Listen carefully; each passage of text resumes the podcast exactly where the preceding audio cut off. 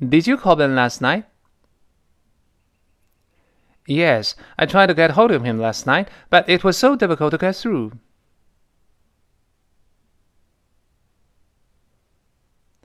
That's strange. Maybe he was on a net. That's probably it.